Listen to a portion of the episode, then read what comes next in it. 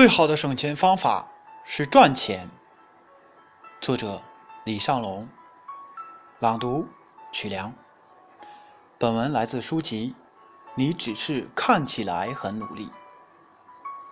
下面请听正文。先来讲两个故事。第一个，我的父母都是部队的干部，小的时候。父母拿着一个月七百多元钱的工资，养我和姐姐两个孩子，很拮据，所以从小我就学会了节约。每次在商店门口看着想买的东西，都会纠结很久。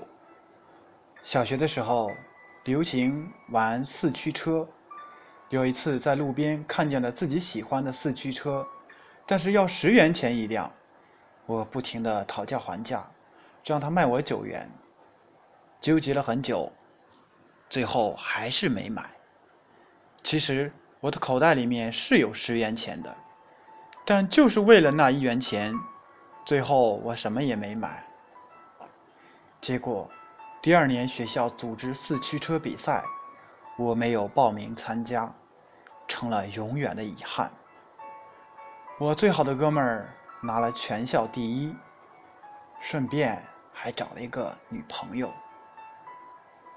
在这样的家境下，父亲作为家里的顶梁柱，压力非常大，总是因为钱的事情莫名其妙的发火。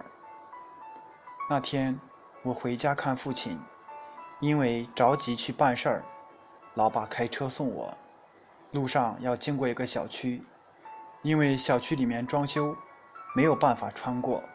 父亲调转车头就出去，因为速度很快，前后不到五分钟。可是保安慢条斯理地跑出来要收我们五块钱。